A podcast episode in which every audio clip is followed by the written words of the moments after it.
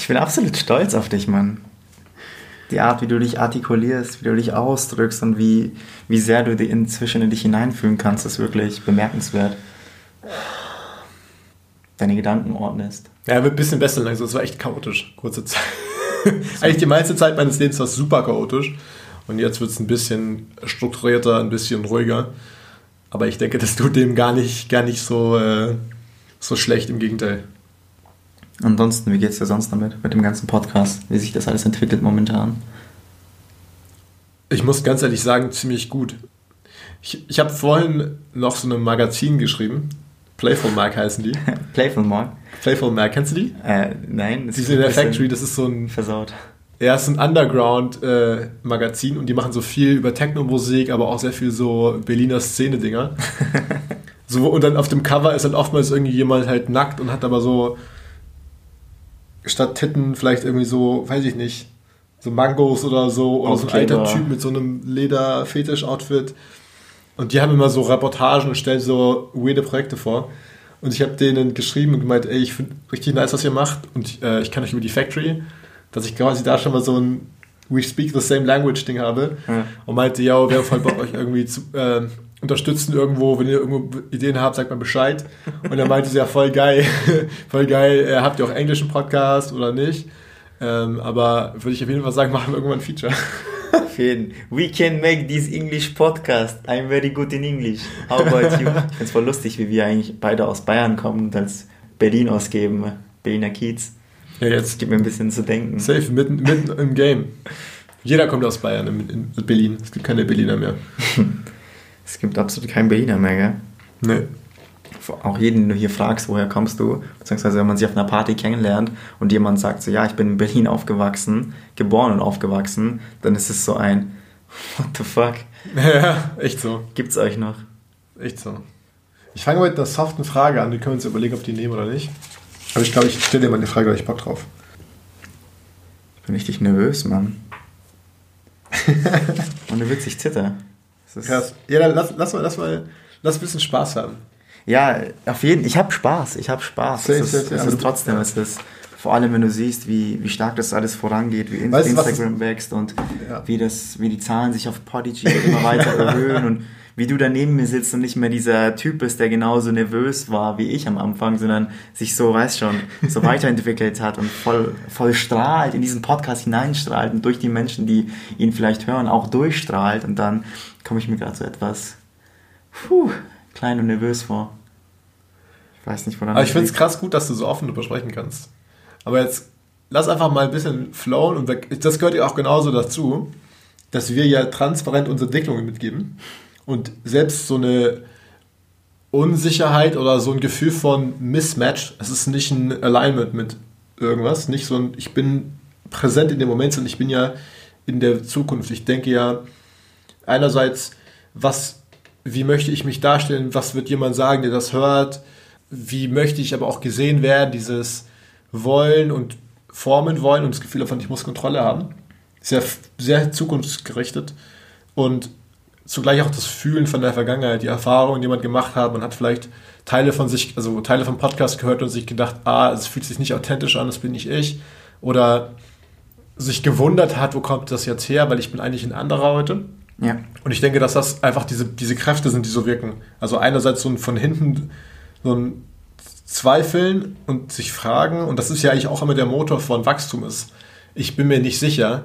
Ich mache einen Teil von mir entweder kaputt, ohne es jetzt so hart zu meinen, aber ich, ich verabschiede mich von Dingen, von gewissen Glaubenssätzen. Ich sehe sehr bewusst, wie, wie diese Transformation stattfindet, wie ich Baustein auf Baustein setze und was Neues kreiere. Das passt wie so eine Sandburg, wo ich sage, ähm, die Sandburg, die habe ich gebaut gestern, aber oder vor zehn Minuten gebaut und die ist jetzt fertig, aber die bedeutet mir nichts mehr und ich möchte, dass die Wellen kommen und sie zerreißen. Ich würde jetzt sagen, gut zusammengefasst, aber es war ein Roman, Alter. Kommt zum Punkt, musst du sagen. Kommt zum Punkt. Tolga, was wünschst du nicht mal deinem größten Feind? Das Erste, woran ich denke, ist wirklich, ich habe keine Feinde. Ich habe super oft, und jeder kennt das wahrscheinlich auch irgendwie in der Schule, beziehungsweise in der Ausbildung, im Studium, während dem Abitur, gab es immer irgendjemanden, den man als Feind ansieht, jemand, mit dem man einfach nicht warm wird, dem man einfach so, wenn man sich wirklich eine Feindfigur vorstellt oder Hass irgendwie verbildlicht, dann kommt einfach diese eine Person, ein Bild von dieser Person schießt dir durch den Kopf. In letzter Zeit, beziehungsweise auch in den letzten Monaten und Tagen, Wochen, versuche ich wirklich von diesem Denken wegzukommen. Und ich habe mir tatsächlich wieder in den letzten paar Wochen auch mich zurückerinnert an die Leute, die einen Platz in, meiner, in der dunkelsten Ecke meines Herzens haben, die reserviert ist für meine Feinde, in Anführungsstrichen. Ja. Weißt du, wie ich meine? Ich habe an diese Menschen zurückgedacht und ich habe mich gefragt, was ist es, was ist es, dass ich an diesen Menschen so nicht mag? Was ist es, was ich an anderen Menschen mehr mag und warum ich andere Menschen sympathischer finde und whatever. Und was ich an diesem anderen eben nicht leiden kann. Und da gibt es wieder tausende Antworten, die, die wieder natürlich individuell sind für jede Person, die ich mal gehasst habe. Aber ich bin an dem Punkt, wo ich sage, diese Menschen, die ich zu der Zeit nicht mochte, sind auch nur Menschen, wie ich es bin. Es ist nicht so einfach, sondern ich glaube wirklich, dass wenn ich andere Menschen hasse, dass ich mich selbst hasse. Inzwischen spüre ich das auch. Jedes Mal, wenn ich an die Eigenschaften von diesen Menschen denke, die mich aufgeregt haben, sehe ich diese Eigenschaft, finde ich auch diese Eigenschaften irgendwo in mir und das gibt mir halt super viel zu denken und dementsprechend ist meine Antwort ganz klar, ich wünsche niemanden, wirklich niemanden in diesem Leben etwas Böses. Beziehungsweise mir ist noch nie, mir ist, ich habe gerade niemanden in meinem Leben und ich glaube auch nicht, dass ich demnächst jemanden begegnen werde, dem ich wirklich etwas Schlechtes wünsche. Ja. Kennst du das Gefühl von Wut diesen Leuten gegenüber? Ja, definitiv, Mann. Äh, glaubst du, dass es damit zu tun haben könnte? Also du hattest ja eben angesprochen, dass diese Leute was, dir was zeigen oder spiegeln, was du vielleicht auch selbst hast an dir? Also denkst du, dass da die Wut herkommen könnte, aus genau diesem Konfrontiertsein mit einem Teil von sich? Ja, das ist, worauf ich hinaus wollte. Im Endeffekt wird den Spiegel vorgehalten, sobald du einen Menschen hast. Ja. Es gibt aber auch, finde ich, so Leute, die einen so komisch aggressiv machen. Kennst du das? Auf den Sack gehen. Also ja, nerven. aber auch eher so, es gibt Leute, die mich, die, die sehe ich schon und ich denke mir, verpiss dich. Hast du das auch manchmal? Aber so lustig, jetzt nicht, es ist nicht gemein, aber es ist einfach so, ich weiß ganz genau, ähm, es ist ein bisschen wie so ein schlechter Geruch, der mir so in die Nase steigt.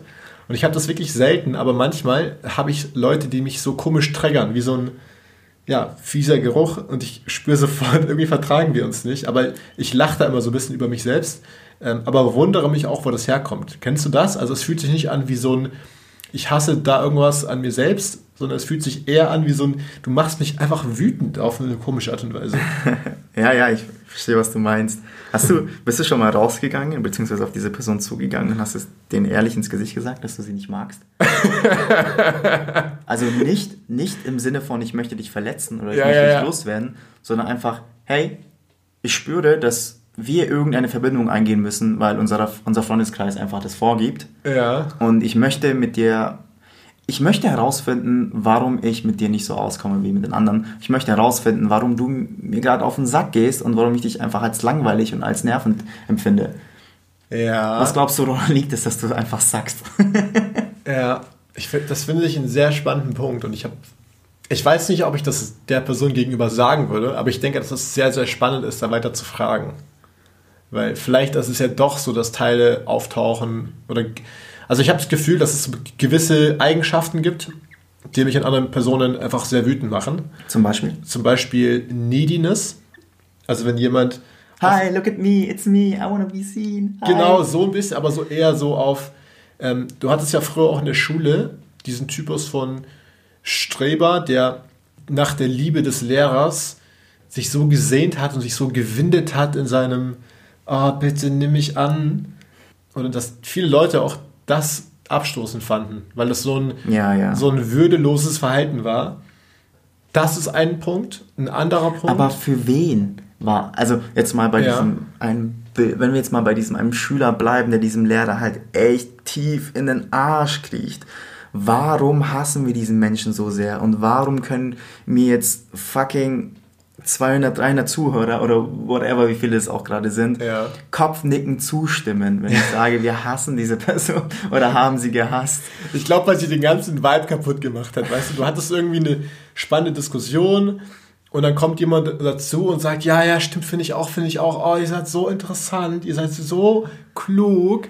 Und ich meine, das ist ja bei jeder Art von Kompliment ja schon so, dass es oftmals, dass Komplimente ja schwierig sind, würde ich sagen. Ähm, weil Komplimente sind immer auch in Urteilen. Was ich, glaube ich, oftmals so, ja, als schwierig empfand bei diesen Menschen, die gibt es ja heute immer noch, die sind einfach nur erwachsen geworden und machen dann Jobs, die man in der Position macht. Vielleicht weiß ich nicht, Sachbearbeiter bei der Krankenkasse oder so. Oh, das ist fies, Digga. das ist echt fies. Weil es gibt doch, es gibt einfach Orte, da ballt das nicht. Oder Callcenter sind auch sowas. Digga, das ich spreche, ich habe, ich habe, einer meiner Schülerjobs war Callcenter Agent, also für so sechs Wochen, genau habe ich das durchgehalten. Weil du da den ganzen, den ganzen menschlichen Abgrund erfährst. Das ist, sorry, muss ich einfach loswerden, das ist gar kein Angriff gegenüber dir. Ich ja. stelle mir einfach nur vor, die Person, die jetzt gerade im Callcenter arbeitet und sich denkt so, oh, ich bin Dreck. oh, oh man, I'm so Aber da sorry. War, nee, das ist wirklich, ich meine, gut, das ist immer der Fall, wenn ein Job schlecht bezahlt ist und leicht zu bekommen ist, dann sind da auch einige Leute dabei, die sagen wir jetzt mal so, auch socially, ja, ne? Wir, also, kommen, kommen wieder zurück auf das, auf das Thema. Aber gibt auch coole Callcenter-Leute, Leute, die einfach so machen. Also, oh Gott, ja. No front. ähm, ich würde sagen, nächste Frage, Tolga. Zähle wahllos eine Reihe von witzigen oder inspirierenden Persönlichkeiten auf und sag wieso. Wie kommt es eigentlich, dass du mir eine Frage nach der anderen stellst, ohne zu merken, dass du die ganze Zeit der Fragensteller bist? In der letzten Folge genauso, wo wir darüber diskutiert haben, beziehungsweise wir haben darüber gesprochen, hey, wir hatten jetzt gerade die letzte Frage gestellt. Und du so, ja, das warst du. du hast mir knapp so drei, vier Fragen hintereinander gestellt. Aber okay, ähm, ich soll die Persönlichkeiten aufzählen, die, die du witzig und oder inspirierend findest. Auf jeden Fall Kevin Hart. Finde ich. Kennst du Kevin Hart? Mhm. Absolut lustiger Mensch. Ich liebe wirklich das, was er macht. Äh, er ist gleichzeitig sehr, sehr inspirierend. Super motivational. Also, wenn was macht er vielleicht ganz kurz gesagt? Ja, im Endeffekt ist er ein Comedian, hauptberuflich auch Schauspieler. Und er kommt aus, keine Ahnung, aus nicht so starken Verhältnissen, hat es auch sehr, sehr schwierig und es, er macht es sich ziemlich witzig und zieht so seine Lessons draus und ist ein sehr, sehr ein krasser Visionär. Er weiß ganz genau, was er haben möchte und er weiß ganz genau, was, was er machen muss, um das zu erreichen. Mhm. Und er scheißt sich nichts ein. Er geht wirklich raus und holt sich die Informationen, die er braucht von einem Menschen, der aus denen er die Informationen rauskitzeln muss. Eben. Okay. Und was, also wo würde man anfangen, wenn man gar nichts von dem kennt? Was äh, ist ein guter Punkt? Hätte er irgendwie einen Podcast, irgendeine Show oder? Ach, äh, auf jeden Fall die zwei, ähm, zwei Podcasts, die Podcasts, die er mit Joe Rogan aufgenommen hat. Äh, also da würde ich auf jeden also für jeden, der Englisch spricht, kann ich auf jeden Fall empfehlen, da mal reinzugehen und sich mal anzuhören, was er zu sagen hat. Und ja, wer auf wirklich auf Comedy steht, Stand-up-Comedy und so, solche Sachen, der wird auf jeden Fall keine einzige Minute verschwenden, wenn er da auf Netflix einfach mal seine, seine, sich seine Dinge reinzieht. So, ja. glaube ich, vier, fünf ähm, Shows da. Und auf jeden Fall, den kann ich empfehlen. Und ähm, zweite Person ist auch tatsächlich einfach, finde ich lustig, Comedian, Dave Chappelle. Kennst du? Ehrlich gesagt, habe ich, glaube ich, habe ein Bild im Kopf, so wie der aussieht, aber habe mich nie damit beschäftigt. Also Alter. mit Comedy so ein bisschen, aber jetzt damit hast, jetzt gar nicht. Hast du, hast du sein, seine Stand-up gesehen, Sticks and Stones? Nee. Junge, du willst mir danach die Füße küssen. Das ist so lustig. Ich habe in meinem Leben, ich habe das wahrscheinlich drei, vier Mal jetzt schon angesehen und ich kenne jeden Witz und ich weiß, was er da erzählt, aber es, ich kann mich davon einfach nicht satt fressen, weil ich, ich kenne keinen Menschen, der Politik so humorvoll wiedergeben kann. Weißt du, es ist nicht mal die Politik, sondern einfach nur das, was in dieser Welt momentan gerade vor sich geht, einfach so logisch und so humorvoll klarstellen. Mm. Und das finde ich einfach absolut, da möchte ich hin, da möchte ich wirklich irgendwann mal hin. Ja. Dinge, Dinge durchblicken ja, und die, das Abstrakte und das Paradoxe dahinter sehen und das einfach lustig wiedergeben. Auf die Menschen. Spitze treiben auch und ja, quasi ja. Die, die, die Absurdität da, darstellen, die drin steckt, ja. Ich, ich, möchte gar nicht, ich möchte gar nicht sagen, was er zum Beispiel in diesem in, diese, in dieser Stand-up einfach macht und sagt, mhm. weil alles, was ich wiedergebe, könnte da draußen Menschen angreifen, wenn man, weiß schon, ja, alles außenrum nicht ganz kennt. Dementsprechend belasse ich es einfach dabei und ich sage auch ganz klar, Netflix, Sticks and Stones, Dave Chappelle. Ja, das waren auf jeden Fall zwei Comedians, die mich inspirieren. Kennst du Louis C.K. eigentlich? Ja. Aber ich muss ehrlich zugeben, nur durch die Shows von diesen anderen. Also ich habe ja. noch nie persönlich was von ihm eigentlich gehört. So. Okay das ist auch ein spannender Charakter. Kannst du auch gerne mal geben. Ich glaube, wird dir gefallen. Ist sehr kontrovers, weil der hat auch sehr viele so Witze über seine eigenen Unzulänglichkeiten gemacht. Und über Sexualität und über seine Kinder und so. Ja. Und ähm, das Problem so ein bisschen ist, dass jetzt auch im Zuge dieser MeToo-Debatte äh, auch leider aufgefallen ist negativ, weil er irgendwie eine Frau gefragt hat, ob er vorher masturbieren darf oder mehrere, ich weiß es gar nicht. Genau davon spricht Dave Chappelle in seinem Sticks and Stones. Ich ja. sag's dir, schau's dir an. Es ist, schau's dir aber an. ich meine, es ist fucking weird so, aber ich glaube, dass Leute, die Comedy machen, sind irgendwie komische Leute. Also im guten Sinne, aber man darf halt nicht vergessen, dass du eigentlich, wenn du irgendeine Art von Show machst, vor allem Comedy, ja versuchst mit äh, Realität klarzukommen. Indem du diese Wahllosigkeit und diese Vielfalt, äh, wie du sagst, ja, runterbrichst auf den Kern der Sache, dann gibst du der Sache einen Spin und stellst sie bloß. Du zeigst ja quasi, wie, ja, wie witzig eigentlich irgendwas ist. Und eigentlich müssten wir die ganze Zeit das machen. Eigentlich müssten wir die ganze Zeit, wenn Politik ist, Nachrichten hören und denken, what the fuck, was laberst du für eine Scheiße gerade? Weil die meiste Zeit ist es, wir haben uns einfach nur so dran gewöhnt, dass es ist, wie es ist, dass wir halt nicht die ganze Zeit uns entweder kaputt lachen oder halt fucking ausrasten, weil es halt unglaublich dumm ist. Also, du hörst ja, wenn du Nachrichten hörst, ich kann mir das überhaupt nicht mehr geben. Diese Meldungen sind sowas von, ja, einfach nicht durchdacht, verstehst du? Ich habe niemals das Gefühl, dass da ein kluger, kluger denkender Mensch dahinter steht. Ich würde auf der Stelle wenn ich äh, die Möglichkeit hätte, die Geschicke des Landes einfach statt dem Parlament in deine Hände geben und ich glaube, das Ergebnis wäre besser, selbst wenn du jeden Tag nur 10 Minuten hättest, um Entscheidungen zu treffen. So, weil, ey, mein, come on, so, die meisten Sachen fühlen sich, also ich kann mich, ich kann noch nicht mal jetzt fünf Sachen sagen, die gerade positiv geändert wurden in letzter Zeit, wo ich sagen würde, ja, das macht jetzt voll den Unterschied. Es fühlt sich immer an, als würdest du so ein dezent sinkendes Schiff hättest, ne, mit allen Problemen, Klimawandel, irgendwie Ungleichheit, tausend andere Sachen. Du hast ein sinkendes Schiff und es gibt niemanden, der jetzt sagt, Leute, hinsetzen, rudern, ihr fünf Leute, ihr macht da vorne jetzt die Löcher zu und ihr macht mal Kompass, damit wir diesen, durch diesen Sturm kommen. Es gibt sowas, ich meine nicht, dass es eine Person gibt, die quasi das sagen soll, aber es gibt, es wirkt so wahllos, es wirkt so, als würde, es würde so ein Praktikant halt sagen, der, als würde ich dieses Schiff halt steuern, so. So wirkt das, als, als, als würde ich quasi sagen, ja, vielleicht machen wir das mal so, aber so mit auf komisch, ja, weil das finden viele gut. Ich habe Politik studiert und dieses ich habe mich die ganze Zeit dachte ich mir, what the fuck? Was ist also es hat mich so gelangweilt und so wütend gemacht, jetzt einfach nur zu sehen, wie das vor, vor sich hingeht und dass die Leute, die auch dort in Charge sind, so uninspiriert sind und echt einfach nur lange dort waren und deswegen, deswegen an der Spitze sind. Das Geheimnis von Politik ist, du gibst nicht auf und du lässt dich so, so glatt schleifen wie so ein Stein in so einem Alpengewässer. Sorry, aber es war jetzt einfach. Ruhig, Brauner. Ich habe eigentlich absolut nichts auszusetzen. Ich verstehe deine Frustration. Ich denke, das, da geht es auch super vielen Leuten da draußen so.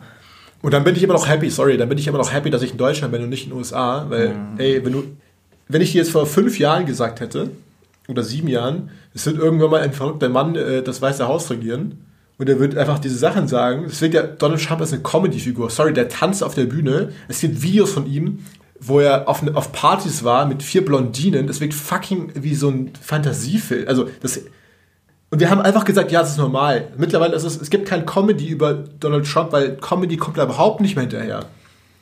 Das versuche ich gerade zu sagen. Ich habe absolut nichts auszusetzen. Weil ähm, nichts auszusetzen. Ich habe ich hab darüber nachgedacht, was ja. in unserer Politik so abgeht und was woanders abgeht. Und, und ich bin zu, auf den Entschluss gekommen, dass ich nicht darüber nachdenken möchte. Mhm. Das ist wirklich ja. das Einzige, was ich dazu beitragen kann.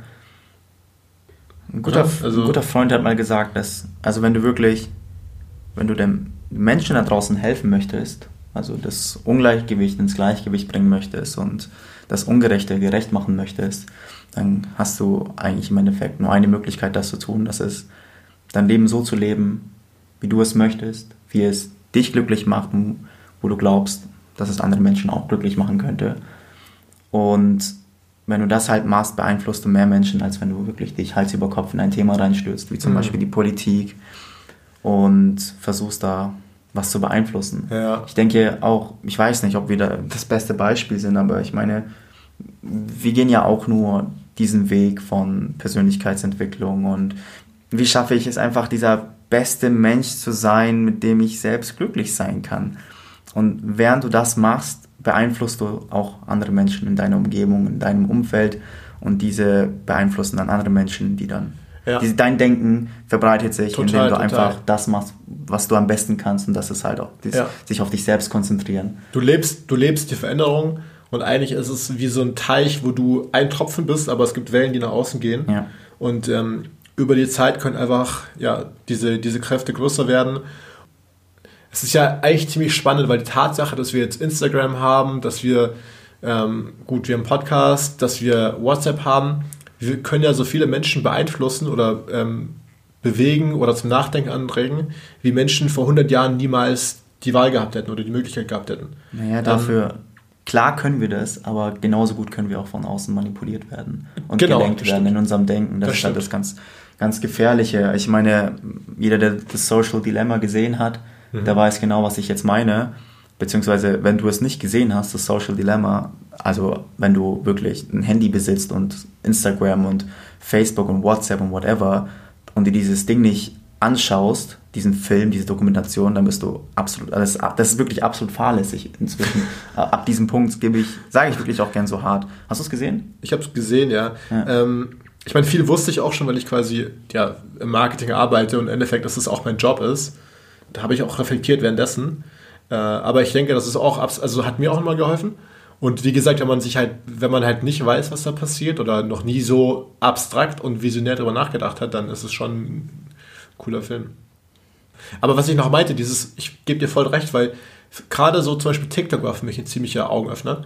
Ähm, ich hatte ja vor kurzem einen Corona-Test gemacht in Berlin und diese Erfahrung hat mich einfach schockiert. Ich mache es ganz kurz nur. Äh, ich habe keinen Test bekommen, beziehungsweise da war eine Schlange, die ging über vier Stunden und dann habe ich mich entschieden, zu einem anderen Arzt zu gehen, das privat zu machen. 60 Euro bezahlt und hatte das Ergebnis dann, aber die anderen Leute, die quasi in der Schlange standen, teilweise krank in der Schlange standen, in einem völlig desaströsen Zustand, war eben auch diese Arztpraxis. Nicht jeder kann das halt machen und das ist ja quasi ein politisches Thema. Und früher hatten wir ja konnte man sich sein Teil denken, konnte vielleicht seinen Politiker schreiben, konnte vielleicht sich ärgern und das am Stammtisch erzählen. Aber heute ist es möglich, ein TikTok-Video zu machen, was ich gemacht habe. Und dieses TikTok-Video, in dem ich einfach nur das beschrieben habe von, es ist super chaotisch in Berlin, ich habe so, weißt du, kann sich jeder angucken, wenn er möchte, auf alles paradox. Shameless Plug. Du bist, du bist ein Held.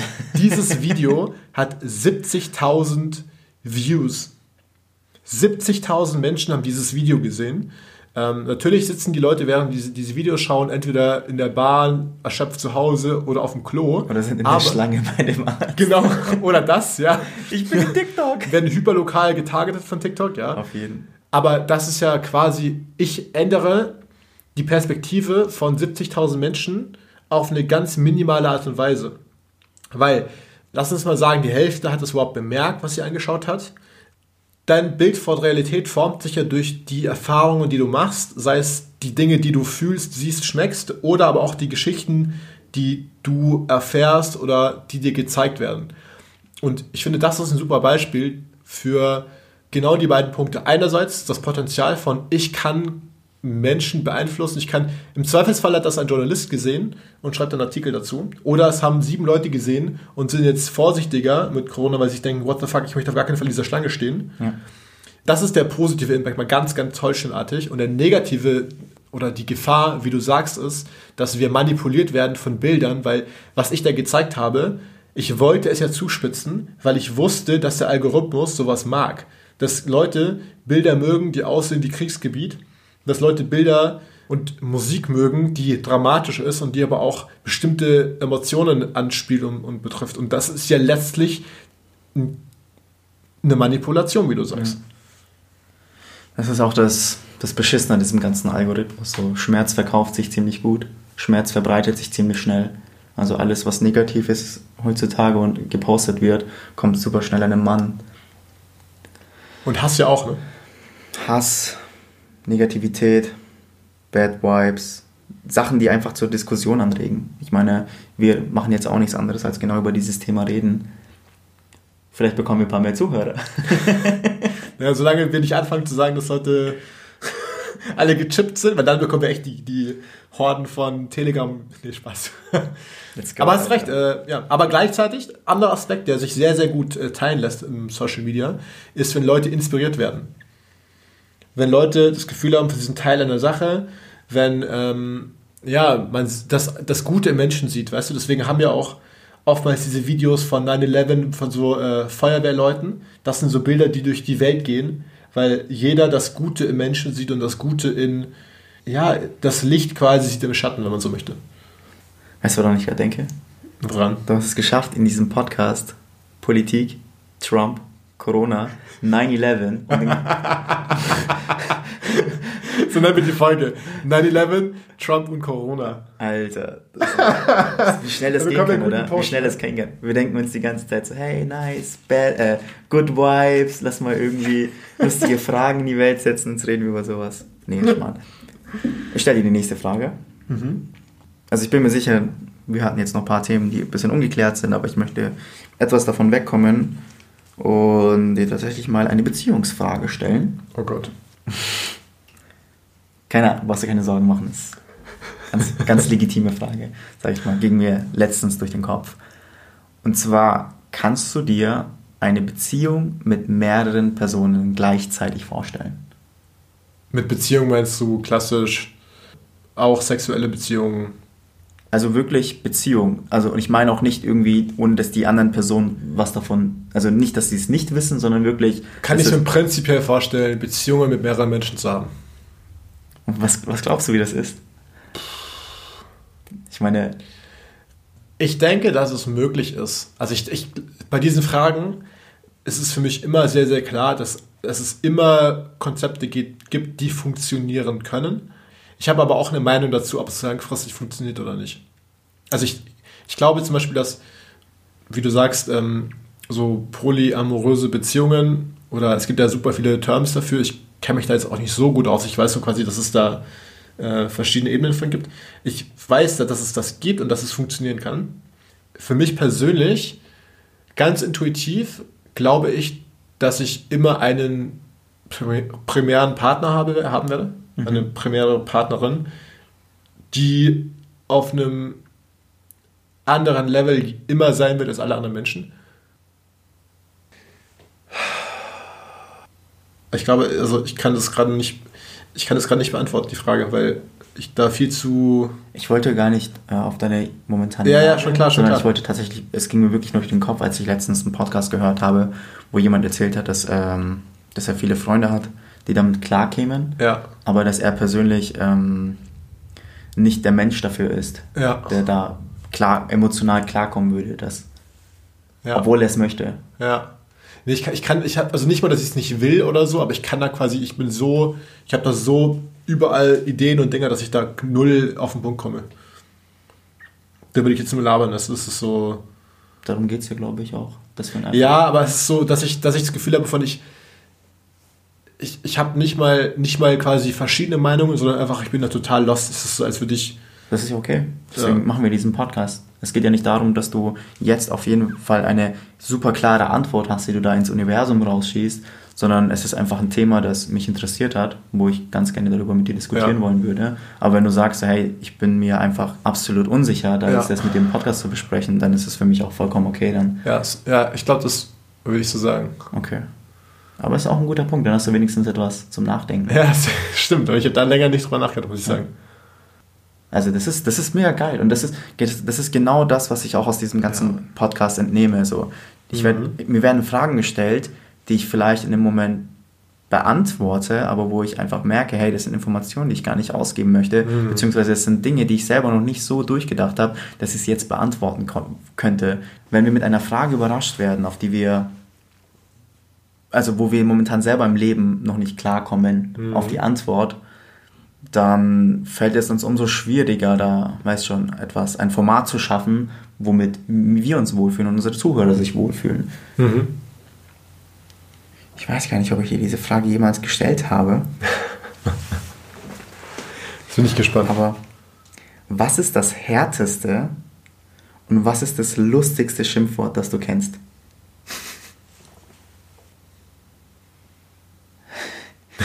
ich sehe dich lachen, ich sehe dich innerlich lachen, einfach beim Suchen. Sprich doch einfach mal aus an, was du denkst. So. Ja, ja. Was ist das härteste und witzigste Schimpfwort, was ich kenne? Nee, das härteste Schimpfwort und, und vielleicht noch das wichtigste Schimpfwort. Ja. Oder vielleicht nur eins davon. Das härteste würde ich eher umschreiben als das, was ich irgendwie am unangenehmsten finde, wo ich fast ein körperliches Unwohlsein habe bei, mhm. weil es sich so fast dreckig anfühlt, ist Möse. Möse? ja, ich finde das Wort irgendwie auch sehr lustig, aber es hat, so, es hat für mich so was ganz so, uh, so ein ich glaube, es liegt aber auch daran, wer das sagt und wie da was, was diese denn, Leute das was sagen. Was ist denn eine Möse für dich? Ja. Also was denkst du, wenn du Eigentlich ist das Wort, je länger ich über dieses Wort nachdenke, desto witziger ist es eigentlich, weil es klingt schon so, so. Fühlst du dich beleidigt, wenn Nein, jemand. Möse zu dir sagt? du Möse. Nein, das ist nicht, aber das, das ist ja lustig, dass Töne bei mir ein Unwohlsein hervorrufen. Und es gibt ja dieses, wer heißt es, Lautmalerei, es gibt so ein schönes deutsches Wort für dieses äh, Phänomen. Egal, dass Dinge, dass Worte klingen, wie sie eigentlich, also dass Worte klingen, was sie eigentlich darstellen. Mhm. Kikeriki ist so ein Beispiel dafür. Ja, ja. Weil, ne? Ja, ja, ja. Und ich finde, Möse hat auch irgendwie was in der Richtung. Es ist einfach nur ein Wort, das du nicht magst, habe ich das Na. Gefühl. Oder ist es etwas, was du nicht magst? Willst du das irgendwas andeuten? Ich glaube, nee, ich glaube, es kommt teilweise durch Erziehung. Weil eine der, in meiner Erziehung war es immer so, dass Schimpfworte irgendwie okay waren, aber auch so ein bisschen nach dem Motto, ja, das sagt man trotzdem nicht. aber es gab so ein paar Sachen, die einfach No-Go waren. Und da war Möse irgendwie eins davon. Es war so ein, genau so Fotze oder irgendwas anderes. Das waren so Worte, die einfach bei uns nicht, war nicht unsere Art zu sprechen. Es war so ein, so Sprechen anderer Menschen und so nicht, also bei uns war es immer so eher so, keine Ahnung. Fotze ist schon echt dreckig. Fotze ist auch so ein Ding. Das ist echt Wobei, ein dreckiges Wort. Ja. Ist eigentlich ein Zufall, dass die beiden Worte, die uns einfallen, äh, weibliche Genitalien beschreiben, oder? Ey, ich frag dich gerade. Du hast die Worte reingeworfen. Aber ja, doch. doch, ja. Fotze ist das Erste, woran ich gedacht hätte, wenn es darum geht. Du dreckig, auch, oder was? Dreckige Wörter. Und sonst liebe ich es einfach, wenn Leute halt aus, also ich mag es sehr, wenn Leute wirklich aus einer Wut heraus Dinge sagen und aber die Dinge oftmals so ein bisschen kreativ sind, weißt du? Also sowas wie zum Beispiel, oder Sachen, die auch so aus dem tiefsten Herzen kommen. Eins wäre zum Beispiel, du Schwachkopf. Finde ich, das ist ein schönes Wort, weil ich. Es klingt so nach etwas, das deine Freundin zu dir ruft. Das kann ich mir sehr gut vorstellen, dass dieses Wort sehr oft gegen dich angewendet wird. Nee, eigentlich noch nie, glaube ich. Weißt du, was mal ein Kumpel von mir in, einfach mal so ins Klassenzimmer reingerufen hat? Hm? Was ich ultra gefeiert habe? Ich. Hodenkobold. Ja, du hast halt sofort ein Bild im Kopf. Ne? Hodenkobold, Alter. Wie fucking kreativ ist das bitte? Was bist du für ein Hodenkobold? Ich finde das mega lustig. Ja, ich glaube, ich habe ihn ein paar Mal zu oft gehört, deswegen. oh Mann. Tolga, ja. was ist ein Duft, den du niemals vergessen wirst?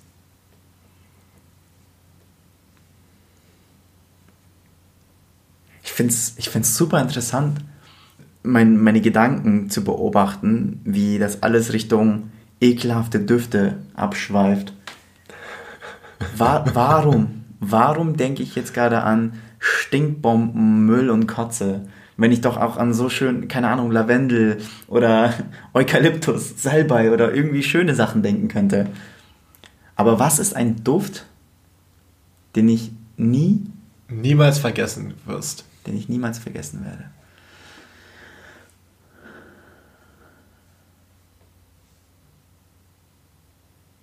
Ich werde diese Antwort bereuen. Aber ich denke, ich finde Sperma stinkt.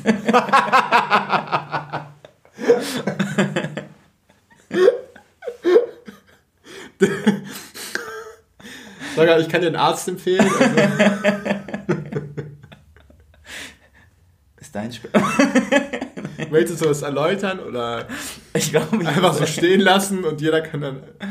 Äh, ich, ich, ich werde das so bereuen, aber es ist einfach absolut ehrlich gemeint.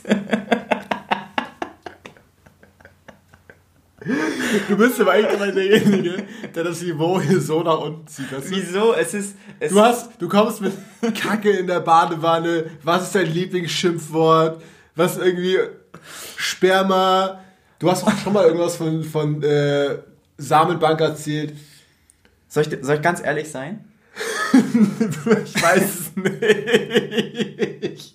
Das ist wirklich gerade mal eine ehrliche Antwort. Ich weiß es nicht. Nein, es geht. Sei du selbst, außer im Podcast. Das, das, das Thema Sperma ist für mich jetzt schon abgehakt.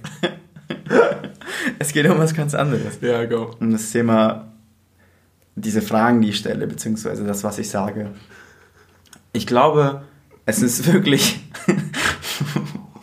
das, diese Momente sind wirklich die authentischsten, die ich zu bieten habe. Ja. Im Sinne von, ich denke nicht den ganzen Tag über mein Leben nach und ich denke nicht immer über den Sinn des Lebens nach. Also ich denke oft daran, mhm. über so philosophische Fragen. Mich beschäftigt viel. ich, beschäftige mich viel mit mich, mich, selbst und was passiert in der Welt, was passiert mit meinen Freunden, was passiert in den Köpfen von anderen Menschen und ja. solche Sachen. Aber ich möchte auch einfach mal über die einfachen Dinge reden weil das meist auch die sind, die am meisten Spaß machen und uns wirklich auch super tief mitnehmen können in die Essenz von dem, worüber wir reden, verstehst ja. du? Ja. Ich weiß, wieso das so ist. Es gibt, lass mich, lass mich drei Sachen sagen, du sagst mir, das stimmt ist oder nicht. Okay. Also ich habe jetzt sehr arrogant gesagt, ich weiß, wieso das so ist. ich glaube, ein Punkt ist, dass du mit deinem Humor extrem viel Präsenz schaffst. Weil es ist ein echter Ausdruck von Beobachtung und das ist hier, ein, also du siehst was, du findest den Witz darin und du machst damit quasi ein totales Bewusstsein für den Moment. Und das finde ich eigentlich total schön und du, durch, du zerreißt eigentlich äh, sehr viele Dinge, die, oder du stellst Dinge bloß durch, durch deinen Humor. Du stellst damit bloß, dass es Tabuthemen gibt, du stellst bloß, dass wir Menschen einfach Menschen sind und wir aber auch gleichzeitig immer so gerne woanders wären oder was anderes wären. Und das finde ich einfach wahnsinnig schön. Und ich denke, wir sollten uns das auf jeden Fall bewahren, weil das ein total grounding Element ist, zu sagen, wir sprechen darüber, wie Füße aussehen und wie wir auch sprechen, was für lustige Dinge es gibt. Einfach, ja, über uns selbst auch mal lachen, weißt du? Wie wichtig ist das denn? Ja, Freund hat gemeint, letztens, Zeuger, weißt du was, nicht alles, worüber wir nachdenken, nicht alles, worüber wir sprechen, muss absolut bahnbrechend sein und super interessant sein. das super, auf gar keinen Fall. So, so tiefgründig sein, kommt verstehst von uns. du? Ja, es, es kann halt auch einfach mal einfach sein, lächerlich, ja, ja. humorvoll, ekelhaft, dumm. Auf jeden Fall. Ähm, du hast es ja vorhin auch schon gesagt gehabt, eigentlich, oder eigentlich habe ich das erwähnt, du hattest gesagt, du schreibst neuerdings mehr. Und ich hatte dich gefragt, ob du den gleichen Komplex irgendwo hast und die gleiche Eitelkeit von, wenn ich was schreibe, dann schaue ich meine Schrift an und möchte keine Fehler machen. Und das soll irgendwie halt, ja, ein kluger Gedanke sein oder was auch immer. Und ich muss ganz ehrlich sagen, dass mich das blockiert hat, weiter zu schreiben, weil ich es nicht, mich hat es auch so genervt, dass ich dachte, wieso kannst du jetzt nicht einfach, du schreibst hier nur für dich irgendwie gerade Notizen oder dein Tagebuch oder was auch immer und nicht mehr vor dir selbst kannst du dich nicht schämen. Super interesting, hat mich noch nie in keinster Weise gejuckt, außer vielleicht in der Schule, wenn ich eine Schulaufgabe geschrieben habe. Krass. Wenn ich, wenn ich heute was in dieses Buch schreibe, um meine Gedanken festzuhalten, beziehungsweise ja. meinen Tag festzuhalten, dann ist das Letzte, woran ich denke, oh mein Gott, dieses G sieht scheiße aus oder oh, fuck, mm. ich mache gerade Rechtschreibfehler. Hey, teils kritzel ich irgendwie irgendwas hin, was ich nach zwei Minuten selber gar nicht mehr entziffern kann, ja. wo ich wirklich den ganzen Satz lesen muss, um herauszufinden, was ist das für ein Wort, was da mhm. steht. Ich frage mich, warum das bei dir so ist, dass du in der Sache so perfektionistisch bist, aber in anderen Bereichen dein Leben einfach genießen kannst. Welcher Glaubenssatz steckt dahinter? Das ist mal interessant, interessant zu wissen. Das ist der gleiche Glaubenssatz, der keinen Bock auf Philosophie hat.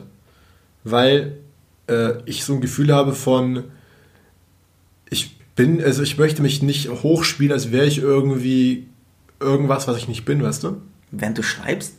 Ja, wenn ich schreibe, dann habe ich das Gefühl, ich, ich habe Komplexe, dass ich, dass ich mal irgendwie Bücher schreiben wollte oder habe so ein Gefühl von alle, alle Formen von Lyrik, die aus mir kommt, ist einfach nur, ja, ist einfach nur so kannst du lassen, weißt du? Also ich, ich schreibe ein Gedicht und denke mir die ganze Zeit, wieso machst du das? Beziehungsweise so, es ist einfach, ich, ich sehe halt, was für großartige Künstler es gibt. Und eigentlich habe ich immer das Gefühl von, wie, wie kann ich es wagen, fast schon zu irgendwas zu versuchen, was das gleiche, die gleiche Form hat. Ach, Moment mal, es geht hier gar nicht um deine Schrift. Es geht um beides. Es geht es sowohl geht darum, um dass, ich, dass ich meine Handschrift quasi im, im Day-to-Day-Life habe ich kein Problem mit was zu schreiben, weil ich mir denke, das ist meine Notiz die nur den Sinn hat, was zu merken.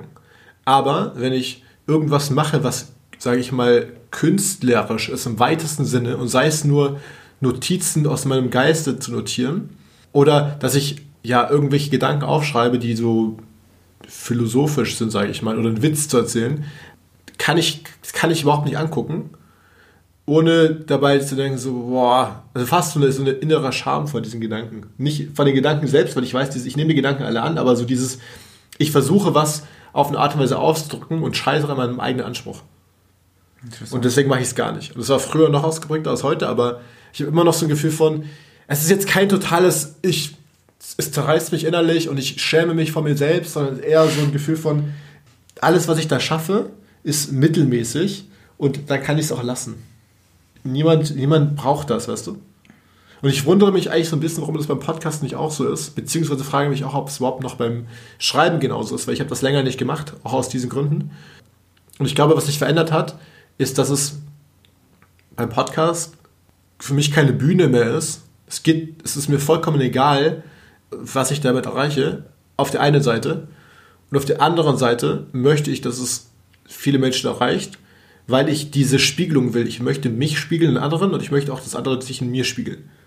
Ich möchte quasi diskutieren und deswegen sollten das Leute hören und mit mir diskutieren. Wenn ich früher geschrieben habe, habe ich immer so im Kopf gehabt, in meiner Eitelkeit, dass dieses Buch irgendwann von irgendjemandem gefunden wird, weißt du? Und dann, okay, okay, oder, okay, okay. Ich, ja. Weißt du was? Mittelmäßigkeit ist vollkommen okay.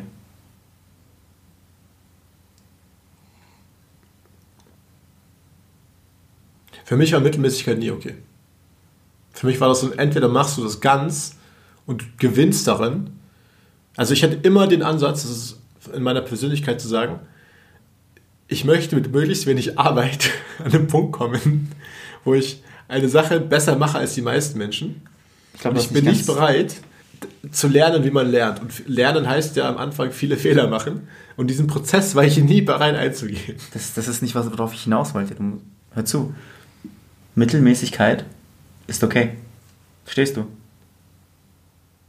Ich rede hier nicht davon, dass du. Aber siehst du ganz kurz, ganz kurz. Siehst du, wie wenig bereit ich bin für dieses Konzept Mittelmäßigkeit? Weil für mich war Mittelmäßigkeit gerade jetzt der Zwischenweg von Anfänger zu Profi.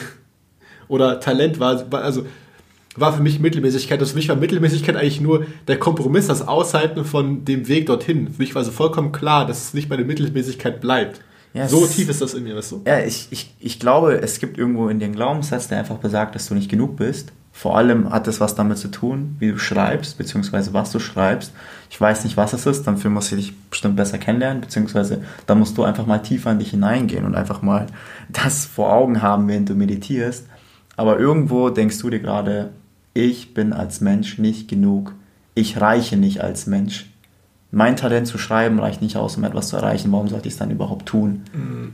Und es bezieht sich tatsächlich nur auf die Schrift, was ich lustig finde, beziehungsweise interessant finde.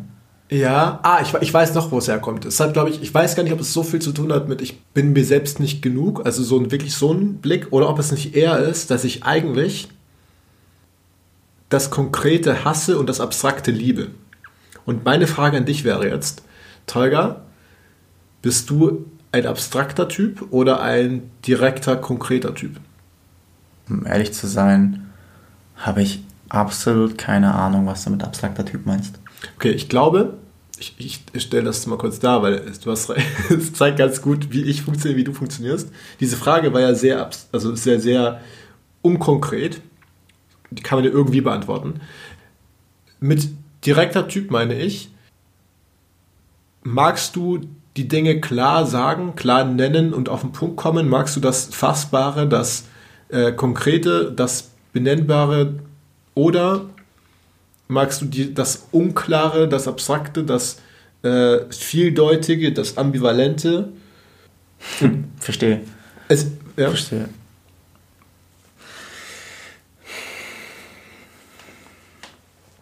Geht es darum, was ich mag? Was bist du eigentlich? Was bin ich? Ja. Ich muss ehrlich zugeben, ich habe absolut keine Ahnung, was ich bin. So, wenn ich mir unsere Podcasts anhöre, dann hört sich das für mich an, beziehungsweise viele Freunde haben mir das auch bestätigt, mhm. dass ich oft drumherum rede, nicht klar kommuniziere, was ich kommunizieren möchte und kaum ja. auf den Punkt komme. Aber wenn du mich fragst, was ich mag, dann ist es wirklich das, dass ich, also ich mag klare Kommunikation. Ich mag einfach, wenn du super schnell auf den Punkt kommen kannst und mir sagen kannst, ja. wirklich eindeutig sagen kannst, was möchtest du und was geht dir durch den Kopf. Ich glaube, dass das ein Punkt ist, wo wir uns grundverschieden sind, dass du konkret bist und ich bin abstrakt. Ich möchte das mal ganz kurz an einem äh, ja, Versuch mal darstellen. Alleine der Humor, dein Humor ist direkt, du kommst auf den Punkt.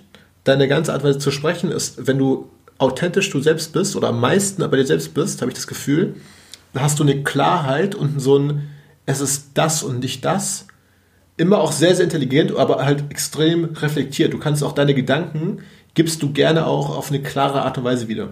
Du hast keine Metaphern, du hast keine, keine Schnörkel, du hast kein Verspieltsein, du hast eigentlich immer ein sehr, ja, konkretes und fassbares Ergebnis am Ende.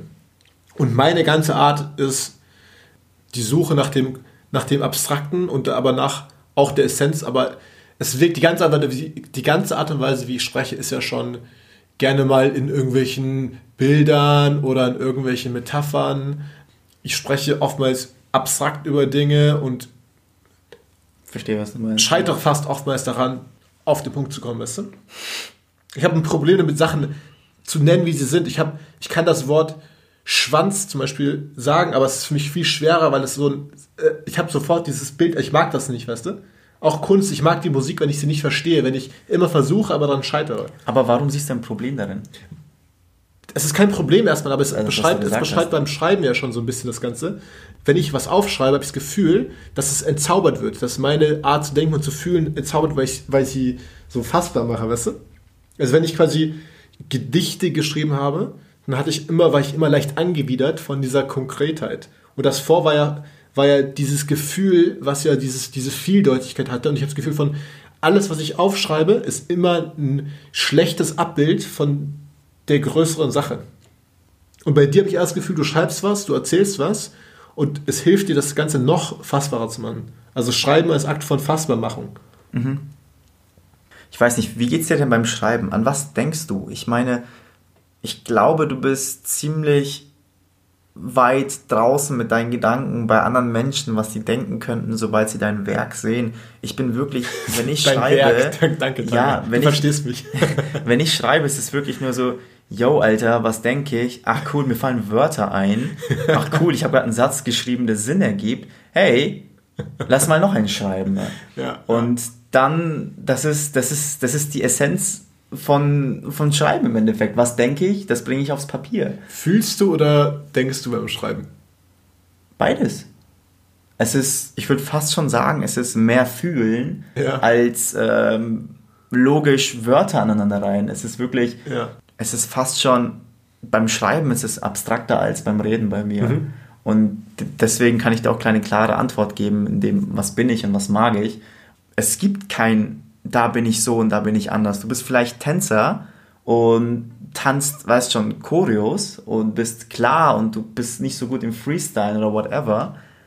Aber wenn es darauf ankommt, irgendwie zu komponieren oder Musik zu machen, bist du vielleicht komplett abstrakt. Du, du, du schaust nicht auf das, was existiert schon, was kann ich besser machen, sondern was, was geht gerade in mir vor, was kann ich neu kreieren, was kann ich neu schaffen. Genau dasselbe mit Schreiben, genau dasselbe mit Reden, hm. genau dasselbe mit Denken. Ich bin mir auch sicher, wenn wir uns beide eine Kamera in die Hand drücken würden und ähm, sagen würden, mach mal Fotos den ganzen Tag lang, würden wir völlig verschiedene Bilder haben. Ich, äh, ja. Ja, aber ich meine, die ganze, der ganze Stil wäre so, ich habe so ein Gefühl davon, wie deine Bilder aussehen würden. Und ich weiß ja, wie meine Bilder aussehen. Aber ich habe das Gefühl, dass deine Bilder oftmals Geschichten erzählen würden, vielleicht Witze erzählen würden, Menschen oder Szenen beinhalten würden. Ähm, An was denkst du den ganzen Tag, Mann? Das kannst du mir nicht erzählen, dass es etwas ist, was dich beschäftigt. Dass es etwas ist, woran du denkst, während du irgendwie arbeitest oder kackst oder duscht oder sonst etwas. Doch. Ich sag mein abstraktes, also weißt du? Ich lerne gerade echt so viel über mich, weil ich ja einfach. Lern, lern es mal außerhalb vom Podcast, lass mal bitte zum Ende kommen, Alter. Ich würde sagen, vielen Dank fürs Zuhören. Wir geben Calvin ein bisschen Zeit, also mal einen klaren Gedanken zu fassen, ne? abstrakt zu kacken oder whatever, abstrakt um mir nochmal meinen Humor reinzubringen. Genau. Kakapipi ist mein Humor, Alter. Das ist genau die, die, coole, die coole Ergänzung. Wir können es da beide gegenseitig. Wir müssen noch mehr embracen, was wir machen und gleichzeitig uns halt gleichzeitig uns gegenseitig auch äh, ein Gegengewicht geben. Weil du bist das Gegengewicht zu meinen, ich fliege irgendwo rum, weißt du, du sagst jetzt mal so jetzt hier wieder auf dem Grund der Tatsachen, was geht jetzt hier ab, weißt du? Nicht im Sinne von einfach machen, aber im Sinne von. Ja, und du ziehst unser Niveau nach oben. genau. Kannst du es fassen, dass ich der Blöde in diesem Podcast bin? Nein, du bist derjenige, du bist, du bist, schau mal, das haben ja auch zum Beispiel Mathematiker und so. Oder Leute, die, Leute, die, die ja anders auf die Welt blicken, die einfach. Das Letzte, was ich zu diesem Punkt noch sagen kann, ist möglich. Ich möchte einen Ort kreieren für, für uns und auch für Menschen, die uns zuhören, ja. der einfach einfach ist. Der viele Interpretationsmöglichkeiten lässt, ja. aber die wir auch mit, keine Ahnung. Okay, pass auf, ich, ich sage dir, wofür du zuständig bist im Podcast. Du bist dafür zuständig, Klarheit zu schaffen. Du bist dafür zuständig zu sagen, halt die Fresse. Du bist dafür zuständig, einen guten Witz zu machen und du bist dafür zuständig, auch die Energien zu sehen und zu kanalisieren, so ein bisschen. Im Sinne von, ja, einfach die Bewegung irgendwie mal, du kannst es sehr gut auch die Bewegung ändern. Und ich bin dafür zuständig, ein bisschen mehr Verträumtheit, Intuition reinzubringen, abstrakte Gedanken manchmal mit lustigen Namen von alten weißen Männern zu erzählen und keine Ahnung was sonst. Aber ich glaube, bei dir ist es echt so ein einmal Fenster aufmachen und mal sagen, jetzt kommen wir zum Punkt, weißt du, jetzt Zeit zu gehen. Es ist wirklich Zeit zu gehen, wir sollten wirklich. es ist Zeit zu gehen. Ciao, Leute. Vielen Dank fürs Zuhören. Oh Mann, oh Mann, oh Mann.